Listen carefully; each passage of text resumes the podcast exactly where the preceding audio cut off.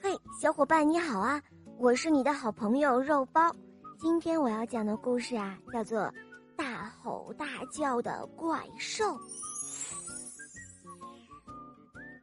在怪兽城里，有一个大吼大叫的怪兽，它的吼声啊特别的大，只要它一吼，那远在一千米以外的怪兽们都能够听到，更别提和他住在同一个小区里的怪兽们了。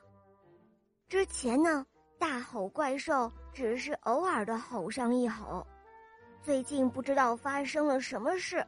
他隔三差五就会吼一下。有一天晚上，怪兽小区的所有居民都背着大吼怪兽去了外面的广场，他们要一起商量一下，怎么让大吼怪兽搬出这个小区。整个小区里只剩下了大吼怪兽。这时候来了一伙坏蛋，他们呀。叫做大盗怪兽，他们经过怪兽小区，发现小区里静悄悄的，几乎每户人家的灯都是关着，他们高兴坏了。大盗怪兽心里想：“哈哈，这可是千载难逢的好机会啊！我们大显身手的时候到了。”大盗怪兽说干就干。看到打开的窗户就爬进去，看到好东西就偷。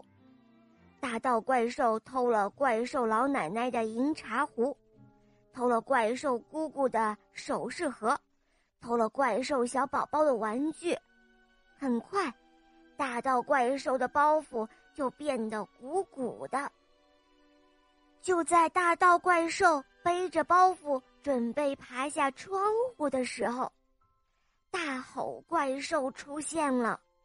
哪里来的小偷，竟敢来这里偷东西？大吼怪兽就这样奋力的一吼，发出了地动山摇的吼声。大盗怪兽直接就吓得从窗户上摔了下去，大盗怪兽被一下掉到草丛里。痛得他不断的呻吟着，这时候大吼怪兽一下子就冲了上去，将大盗怪兽给制服了。就在这个时候，怪兽小区的居民们都回来了。这时候，只听大吼怪兽说道：“我抓住了一个坏家伙，他是个小偷，这个家伙把大家家里的好东西都给偷了。”你们快来认领吧！怪兽小区的居民们挨个走上前，从大盗怪兽的包袱里认领了自己的东西。